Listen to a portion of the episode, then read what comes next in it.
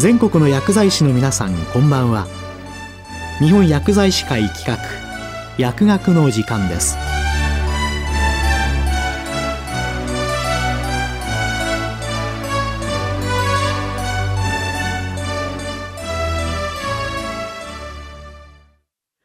今日は薬学教育モデルコアカリキュラムについて日本薬剤師会常務理事で帝京平成大学薬学部長の亀井美和子さんにお話しいただきます。皆様こんばんは。帝京平成大学の亀井です。本日は今年2月に公表された令和4年度改訂版の薬学教育モデルコアカリキュラムについてお話しさせていただきます。この改訂版は来年度、令和6年、2024年4月の入学生から適用されることになっています。薬学教育モデルコアカリキュラムは、各大学が策定するカリキュラムのうち、6年生薬学教育において共通して取り組むべきコアの部分を抽出し、モデルとして体系的に整理したものです。薬学教育の他に、大学では医学、歯学、看護学の領域において、モデルコアカリキュラムが策定されています。看護学に導入されたのは、2019年度であり、比較的最近ですが、医学、私学は2002年度から、薬学は6年生課程がスタートした2006年度から導入されています。令和4年度、2022年度は、医学、私学にとっては3回目、薬学にとっては2回目の改定年度であり、同時改定となったため、文部科学省の主導により、3領域のモデルコアカリキュラムの一部共通化が図られました。共通化されたことの一つはキャッチフレーズです。今回の改定は、未来の社会や地域を見据え、多様な場や人をつなぎ活躍できる医療人の養成というキャッチフレーズが採用されました。また、医療人として求められる基本的な資質能力の共通化が図られました。これは専門分野に関わらず医療順に求められる資質能力は共通しているとのことによるものです。その資質能力とは、1、プロフェッショナリズム。2、総合的に患者生活者を見る姿勢。3、生涯にわたって共に学ぶ姿勢。4、科学的探求。5、専門知識に基づいた問題解決能力。6、情報、科学技術を活かす能力。7、薬物療法の実践的能力。8、コミュニケーション能力。9、多職種連携能力。10、社会における医療の役割の理解とされています。このうち7番目に挙げた薬物治療の実践的能力は、薬学教育にのみ掲げられている資質能力です。医学、私学では、これに代わり、患者ケアのための診療技能が掲げられています。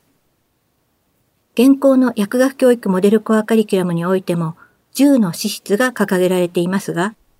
これは卒業時までに身につけるものとされています。今回の改定では、生涯にわたって身につける資質能力とされました。また、プロフェッショナリズム、総合的に患者、生活者を見る姿勢、情報、科学技術を活かす能力などの新たな資質能力が記載されました。今回の改定の基本方針は6つ掲げられています。そのうちの一つは先ほど申し上げた医学、私学のモデルコアカリキュラムとの一部共通化です。それ以外の主な方針についてお話しします。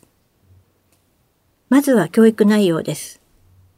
大きく変貌する社会で活躍できる薬剤師を想定した教育内容とされており、人口構造の変化などのこれからの社会構造の変化、地域包括ケアシステムの一員として多職種連携が進む中で、対物業務を効率化し、対人業務を充実していくことがより一層求められていること、大規模災害時などを含め、地域医療における薬剤師の役割や業務は大きく変化していることなど、大きく変貌する社会において医療人として安全で質の高い医療を提供し、公衆衛生の向上と増進に寄与できる薬剤師を育成するための内容とされました。次に、学習成果基盤型教育 OBE の新たな展開です。学習成果基盤型教育は平成25年度、2013年度に改定された現行のモデルコアカリキュラムから導入されました。しかし、現行のモデルコアカリキュラムは、卒業時までに身につけるべき学習成果が掲げられているものの、本文は GIO、一般目標と SBOs、到達目標が掲げられたプロセス基盤型教育になっており、アウトカム基盤型とプロセス基盤型が混在した構成になっています。今回の改定では、これが改められ、GIO と SBOs が廃止されました。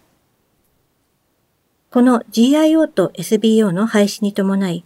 各大学のカリキュラムの自由度が向上したことも方針の一つに掲げられています。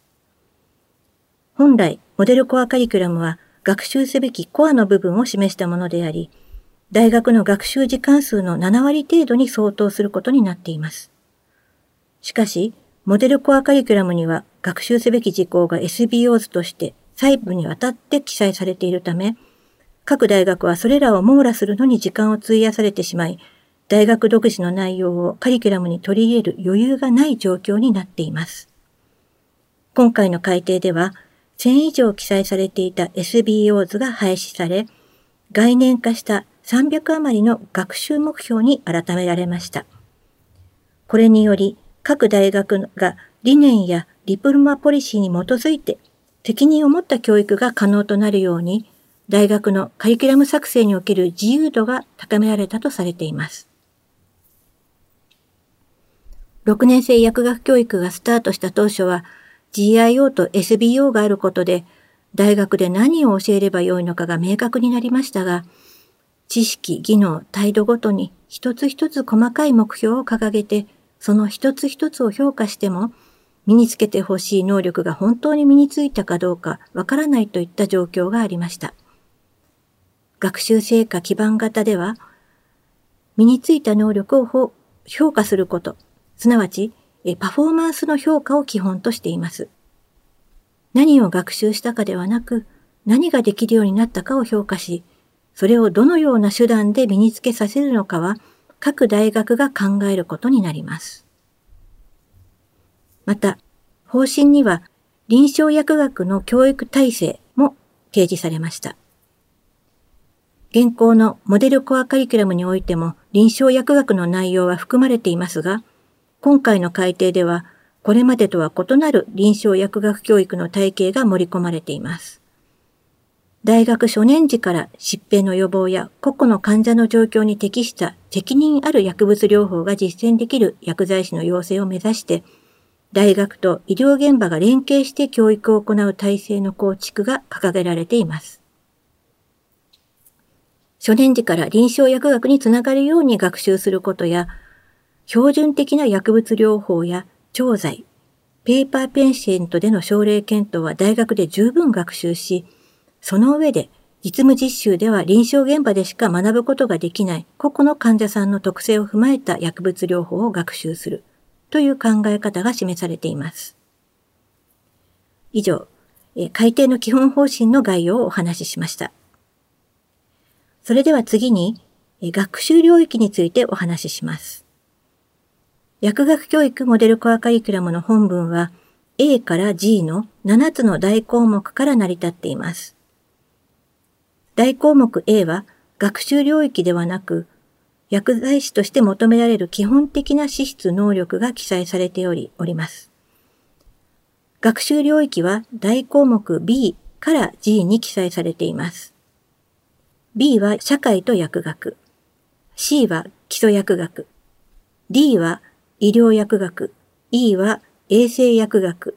F は臨床薬学。G は薬学研究です。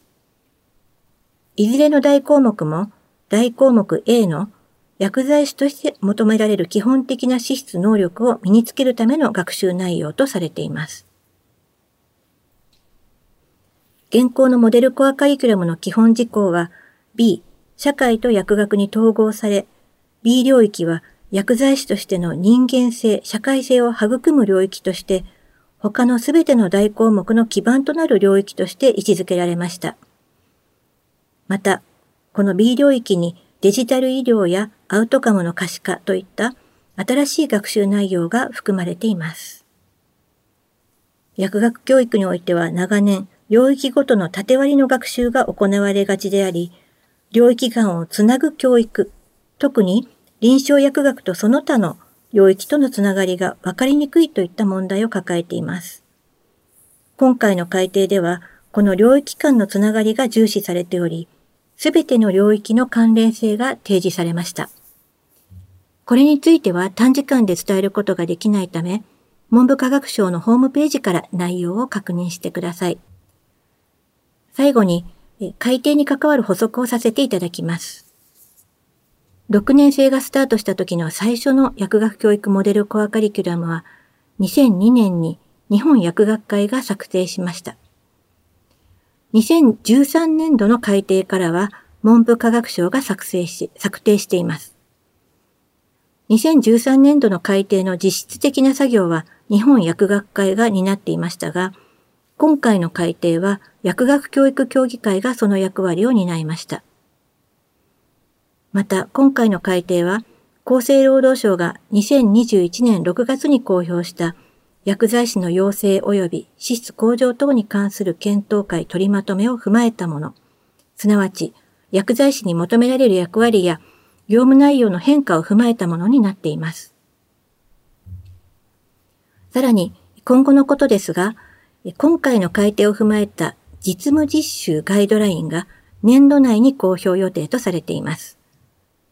薬学実務実習生の指導に関わる先生方には、公表後、できるだけ早い段階で目を通していただきたいと願っています。本日の話は以上となります。今日は、薬学教育モデルコアカリキュラムについて、日本薬剤師会常務理事で、帝京平成大学薬学部長の亀井美和子さんにお話しいただきました。